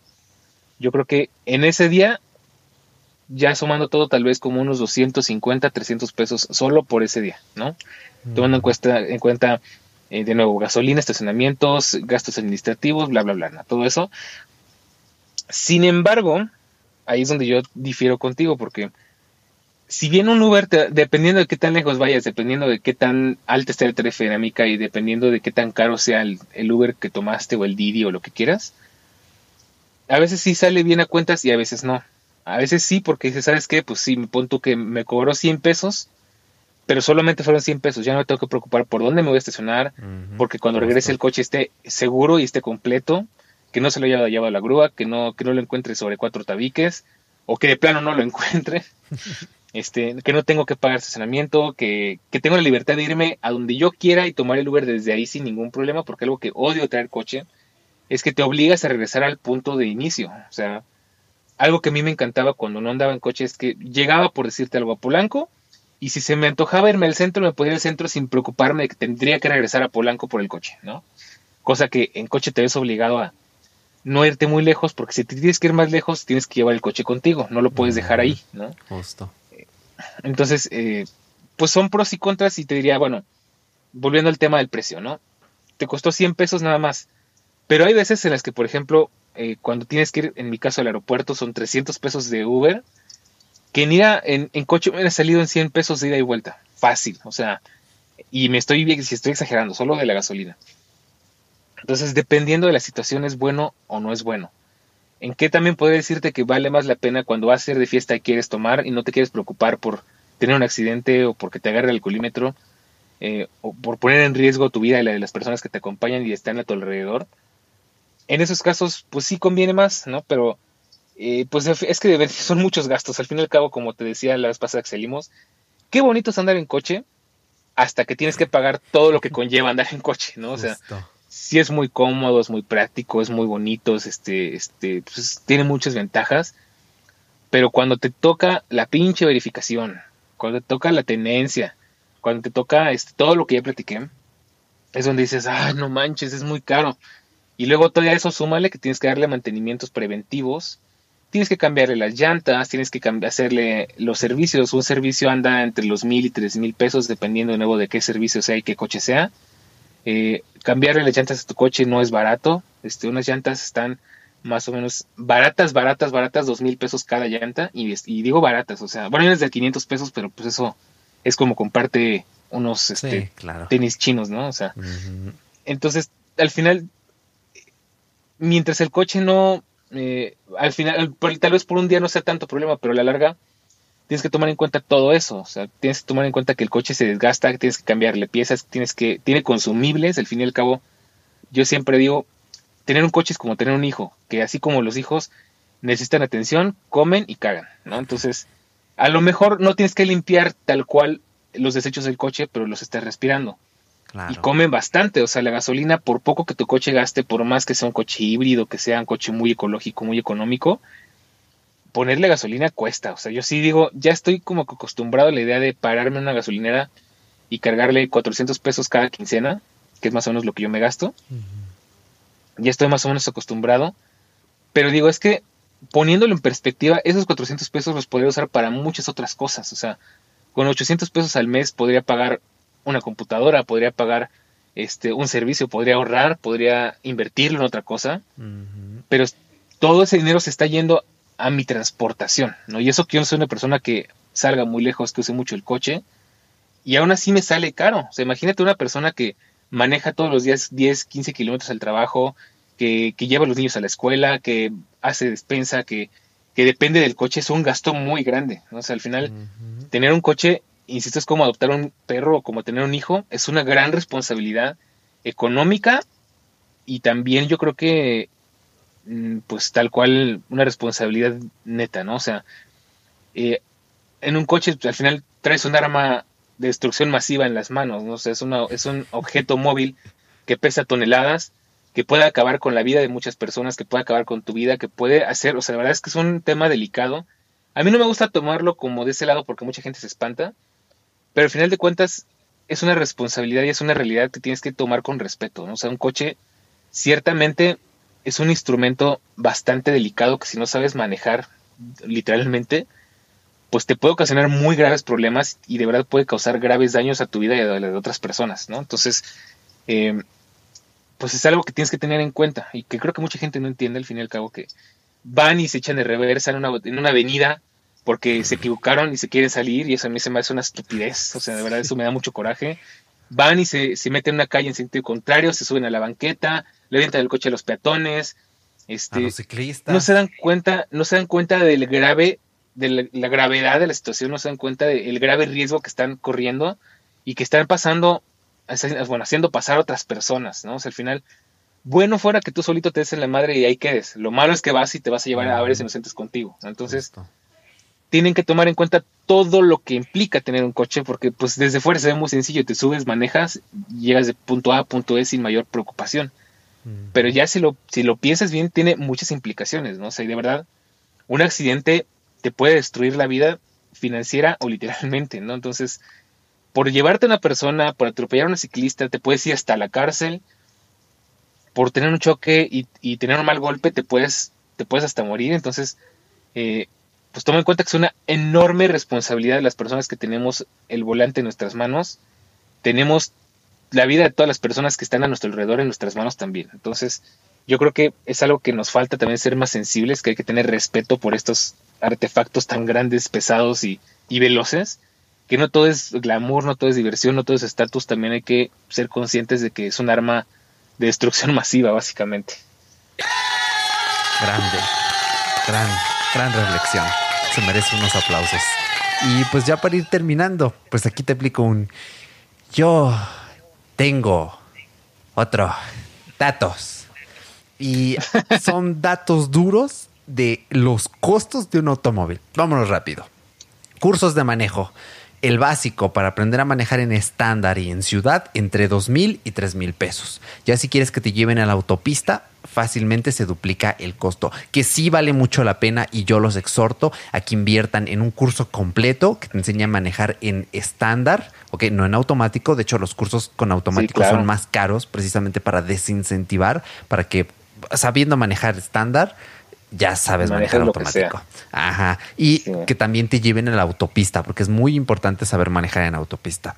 Licencia de conductor. Estos datos son de 2023. Entonces, si nos están escuchando en 2030, sorry, súmenle como un 20% acumulado por la inflación. Eh, en la Ciudad de México, el costo de este año de la licencia de entrada son 989 pesotes. Un seguro en México bueno, en algunos estados, pero en los más importantes, eh, eh, es, eh, es más bien, es ilegal no tener un seguro, ¿ok? El mínimo que debes tener es el de responsabilidad a terceros o responsabilidad civil. Esto viene en el curso de finanzas de Nextbit, así que ya saben, vayan a nextbit.mx, busquen el curso de finanzas e inscríbanse porque ahí les enseño esto. Este curso, perdón, este seguro, yo coticé uno con BBVA y el básico inicia a partir de los 3 mil pesos anuales, es decir, dividan 3 mil entre 12, no es tan caro, pero francamente, eh, con la gente neurótica que maneja todos los días, hasta tener un seguro de responsabilidad civil es arriesgarte a que te choquen y que no te reparen el daño. Entonces, compren uno con cobertura total, que ahí sí, como nos dijo Daniel, ya van entre ¿Cuánto nos dijiste? Entre los 8 mil y los 20 mil pesos, ¿no? Dependiendo. Así es, depende del coche, depende de los riesgos, depende de la cobertura, depende de muchas cosas, pero también tienen que tener mucho cuidado que no sea un seguro patito y que justamente cuánto les cubre, porque yo he visto algo muy chistoso, de hecho Charlie trabajaba en una aseguradora y me platicaba historias de terror de gente que traía un carrito así sencillito y le pegaba un Mercedes-Benz y el seguro no le cubría todos los daños porque su seguro tenía un límite de un millón de pesos y el, y el madrazo le costaba tres millones, ¿no? Por decirte un ejemplo así, bien canijo para que se hagan una idea.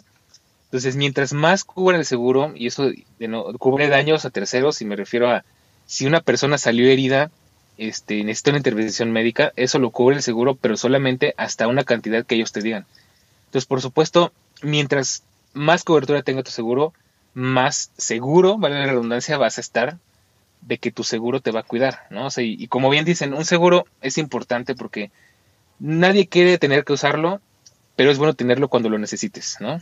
Entonces, eh, sí fíjense mucho en eso, porque no todos los seguros son buenos y no todos los, no todas las pólizas cubren lo mismo, ni todas las pólizas te tienen completamente cubierto. Entonces, y eso, eso también este, implica seguros de vida, seguros de muchas cosas, ¿no? Entonces, también ténganlo en cuenta. Sí, de hecho, con un seguro normal, básico, bueno, lo que te cuesta ese seguro, con eso podrías pagar un seguro de gastos médicos mayores, que es mucho más importante e imprescindible. Entonces, ahí se los dejo. Tenencia es alrededor del 3% del valor comercial del vehículo. Es decir, por un carro de 300 mil pesos tendrías que desembolsar de tenencia 9 mil pesos. Es un pinche gasto tremendo. Y de hecho, esto también lo enseñó en el curso de finanzas, por eso váyanlo a tomar. En, eh, hay ciertos impuestos que buscan disuadir a la población de ciertas cosas. La tenencia ya desde su raíz es un impuesto idiota, imbécil. O sea, el, nombre, el nombre ya es estúpido porque dices, ¿qué carajos es tenencia? Bueno, tenencia viene del verbo tener, es el sustantivo de tener. O sea, por el, piénsenlo de esta forma: el simple hecho de tener un carro ya te genera un impuesto. Díganme si eso no es estúpido. Entonces, sabiendo identificar este tipo de impuestos, es que te das cuenta qué tanto te conviene tener o usar ese servicio que tiene ese impuesto. Yo ahí se los dejo nada más. Refrendo. El refrendo para la Ciudad de México tiene un costo de 658 pesos. Em, eh, que se paga para las placas. Pero si son nuevas placas, que además incluyen la tarjeta de circulación, son 842 pesos. Verificación, 628 pesitos. Y eso es anual. Y luego a veces te extorsionan de hecho, los de. Depende del coche semestral. Ah, también, fíjense. Dependiendo del coche y la calcomanía que tengas, puede ser semestral o anual. Yo, por ejemplo, en mi caso, yo verifico cada seis meses si es una friega. Sí. Pero bueno. Justamente. Y justo como dices, a veces te, la, te aplicas la mañosa y no, pues no paso joven, ¿no? Entonces, o, regresas o pues, sueltas una lana para que pase. Y a veces es pura maña. Entonces, ay, pues así es, es complicado, pero sigue, sigue. justo. Mantención preventiva. Es decir, eh, como ya nos dijo Daniel, dependiendo del kilometraje, pues puedes ir ya necesitando alineación, balanceo, rotación, eh, perdón, limpieza de frenos, cambio de aceite, sustitución de llantas. De hecho, Pinche Costco. Luego tienen ofertas en llantas. Por 3,200 pesos te puedes llevar el kit completo y a veces tienen promociones del 15, del 20% y la instalación es gratis. Entonces, bueno, ahí les dejo el tip. En Costco sale más barato. Nada más estén atentos a cuando hay promociones y les instalan sus llantas de agrapa. Eh, afinación de la caja de velocidades, revisión del motor, cambio de correas, reparación de detalles que vayan surgiendo, etcétera. Fácilmente unos seis mil varitos por este servicio, dependiendo de cada cuando. ¿eh? al año más o menos. Y luego, gasolina, pues tristes noticias. Ayer, hoy, mañana y siempre por encima de los 20 varos el litro. Ya esos tiempos de subsidios donde estaba 8, 10, 12 pesos el litro, chao, nunca más en esta vida se van a ver. Entonces, hagan de cuenta que nunca existieron. De hecho, les recomiendo un sitio web gasolinamx.com de hecho, probablemente les ganaron el dominio gasolina MX y por eso no es gasolina.mx como nextbit.mx, pero bueno, ese es otro tema aparte.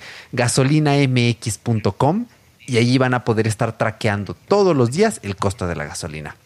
Y luego tienen que tomar en cuenta. Hecho, yo les voy a dar eh, sí. un consejo rapidísimo. Dale. Mira, para, para cargar gasolina les voy a dar un super consejo que a mí me sirve mucho. Los que saben, los que tienen coche lo saben es un volado cargar una gasolinera que no conoces porque A, no sabes si te van a dar litros completos, B, no sabes la calidad de la gasolina porque he escuchado que muchas, muchos mañosos para que rinda más le echan agua a la gasolina y pues eso al final pone en gran riesgo tu coche, porque pues, coche no está diseñado para andar con gasolina, digo con, con agua con gasolina. Entonces, ¿yo qué hago cuando tengo que cargar en un lugar que no conozco y que está lejos de casa y que no puedo ir a la gasolinera donde siempre voy, que es de confianza? Simple, métanse a Google Maps y revisen las reseñas y te van a decir, la gente pues que ya ha probado, pues te va a decir, ah, pues la gasolina sí rinde, sí dan litros por litro, este, no te están haciendo chanchullo, o esta pinche gasolina no sirve, este, cargué 10 y nada más me dieron 4. Ahí se pueden dar cuenta. También en Profeco hay, una, hay un mapa donde puedes ver eh, qué tan, bueno, si han tenido problemas o no las gasolineras, pero no es tan confiable porque no está actualizado. Entonces, Google Maps, como siempre, está aquí para salvarnos y ahí pueden checar. Eh, de hecho, yo lo que hago, por ejemplo, es, ah, necesito gasolina, estoy lejos de casa, abro Google Maps, pongo gasolineras y te salen hasta que cuántas estrellas tienen y lees las reseñas y dices, ah, ok, esta me conviene.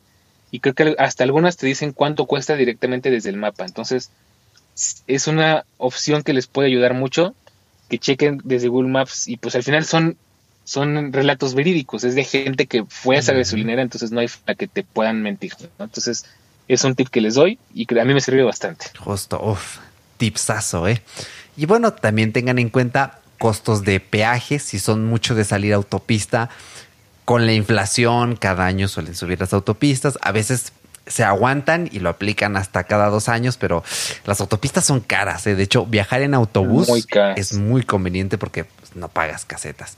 Eh, nuevamente, esta manutención diaria, periódica, el lavado, encerado, una aspirada, el estacionamiento, los parquímetros, o sea, yo por eso soy tan defensor de moverse en Uber, porque sí es cierto, o sea, la tarifa dinámica a veces sí te la clavan y dices, ah, no manches, 300 varos de mi viaje que me pudo haber costado 270, pero te ahorras muchos dolores de cabeza de por medio. Dices, no, no es mi carro, no tengo carro, me limpio las manos, me bajo y es, y es todo. Bueno, de hecho, te limpias las manos antes de subir al Uber. Así es. Eh, entonces, pues, nuevamente insistimos, esto queda a consideración de cada quien, de su estilo de vida, de sus planes financieros, de vida, eh, etcétera. hay muchas cuestiones de por medio. Nosotros solo les vinimos a traer un poquito de luz antes de que la caguen, amigos. Entonces, pues, ya, saben, ya, o sea, sobre advertencia no hay aviso.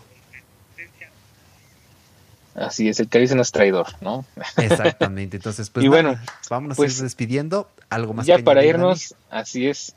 Nos falta solamente el adult tip del día de hoy, que hoy sí les tengo preparado. Este, no les voy a mentir, lo preparé mientras trabajábamos, pero les va a servir y les va a gustar. Les voy a recomendar canales de YouTube para que se vayan eh, informando de este mundo del automovilismo. Les voy a dar uno para cada, para cada eh, propósito. El primero que les puedo recomendar es Autodinámico. Autodinámico es un canal que hacen reviews de coches, es un presentador que ha hecho básicamente ese, ese hombre como que hizo un rompeaguas en, el, la cuestión de autoreviews de México porque cambió mucho el paradigma que bueno se llama Gabo Salazar, de por ahí lo conocí en persona, luego de un podcast, pero eso es otra historia. Entonces, me gusta porque sus reviews estas son muy precisas, honestas, no te decir que se te cuenten toda la verdad porque están amarrados de manos, porque si hablan mal de una marca o dicen verdades de una marca, a las marcas no les gusta y ya no les prestan coches y se acaba el negocio pero te, una, te ayuda a hacerte una idea de qué tiene un coche y si, si hay algo que está mal te lo dicen, ¿no? O sea, alguna vez se subió un coche chino que se le cayó el pedal de freno y pues lo dijo, ¿no? Mira, pues frené y se me quedó el pedal en la mano, entonces eh, más o menos te dicen, bueno, este coche está bien, está mal para su segmento, para, para lo que vale, para todo lo que ofrece, bla, bla, bla, ¿no? Para que tengas una idea de en qué costa un coche y cuál es el que te interesa y más o menos de qué va. Otro que te voy a recomendar es Cars Latino, eh, que ese canal más que hablarte de un coche en particular, de hacerte una reseña particular, te habla del mundo automotriz para las personas de a pie como tú y yo. O sea, no habla de Aston Martin, de Ferrari, de esas cosas, sino habla de la lista de los peores coches o los coches peor, eh, mm, no es que no quiero decir la palabra en inglés, eh, peor reseñados del 2022, ¿no? Y te dice, estos coches a la, mayoría de los años no les gustaron por esto, esto y esto. La lista de los coches más confiables del 2022 según Consumer Report tal, tal, tal, ¿no? Y te, da una idea de, ah, bueno, estas marcas son buenas, estas marcas son malas, eh, este coche me conviene, este coche no. Y bueno, pues más o menos te ayuda a entender por dónde van las cosas, ¿no? De hecho, así es como yo aprendí mucho de coches, porque uno desde afuera dice, pues todos los coches de agencia son buenos, no todos los coches de agencia nuevos son buenos. Y resulta que no, no es lo mismo, no es lo mismo comprarte un Toyota que comprarte un Fiat. Entonces, eh, para que se hagan una idea, ese canal te ayuda mucho a entender muchas cosas de, de cuestiones de calidad, de satisfacción, de tecnología y demás.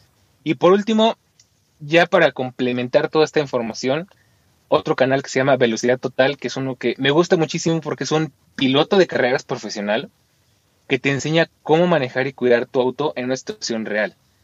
Cómo frenar, cómo conducir en carretera, cómo esquivar un objeto, eh, qué tipo de llantas usar en tu coche, qué tipo de, luces no ponerle a tu coche, este, cómo manejar en lluvia, cómo manejar en diferentes situaciones de riesgo o situaciones comunes en la vida real. Y pues qué mejor que te lo explique un piloto de carreras de rally. Entonces, es un señor ya grande, me da risa porque luego le hacemos burla de cómo manejar en la lluvia. Para manejar en la lluvia tenemos que este, pisar el freno, ¿no? Entonces, me da risa porque es muy, es muy de maestro así, chavo, es chaburruco. Pero te, explica cosas que si tú no sabes nada de manejo, eh, son muy interesantes, ¿no? O sea, por ejemplo, a mí se me ha muy grabado los malos hábitos de manejo mucha gente va con el pie en el freno aunque no esté frenando y eso desgasta prematuramente los frenos del automóvil. O gente que para todo mete el clutch porque en México parece que todos nos enseñan a usar mal el, clutch y para todo meten clutch, para, para pasar un tope, para frenar, para meterse en un semáforo se dejan con el clutch metido, la velocidad puesta, eso no se hace. Entonces todo ese tipo de cosas al final te las enseña para que sepas cómo manejar adecuadamente, responsablemente y de forma segura. Entonces, les dejo esos tres canales. Creo que se complementan muy bien entre los tres para que se haga una idea bastante clara de todo lo que implica tener un coche desde antes de comprarlo hasta que ya lo tienes en tus manos. Y bueno, pues ese es el tip del día. Excelente. Pues nada, no, hombre, vámonos a ir despidiendo. Gracias a los que llegaron al final del episodio. Maldo, espero me estés escuchando justo en este momento. Este fue para ti. Espero lo hayas disfrutado. Y nos encontramos, pues yo creo que en unas cuantas semanitas más les vamos a dar chancecita para que lo escuchen entero, para que lo aprovechen, para que lo disfruten. Ahorita nuestro episodio más largo, pero este es el que tiene el valor definitivo. Me enamoré de este episodio y eso que todavía ni lo escucho así de corrido. Así que nada, un abrazo gente, un abrazo Dani y nada, nos escuchamos a la próxima. Chao. Hasta luego.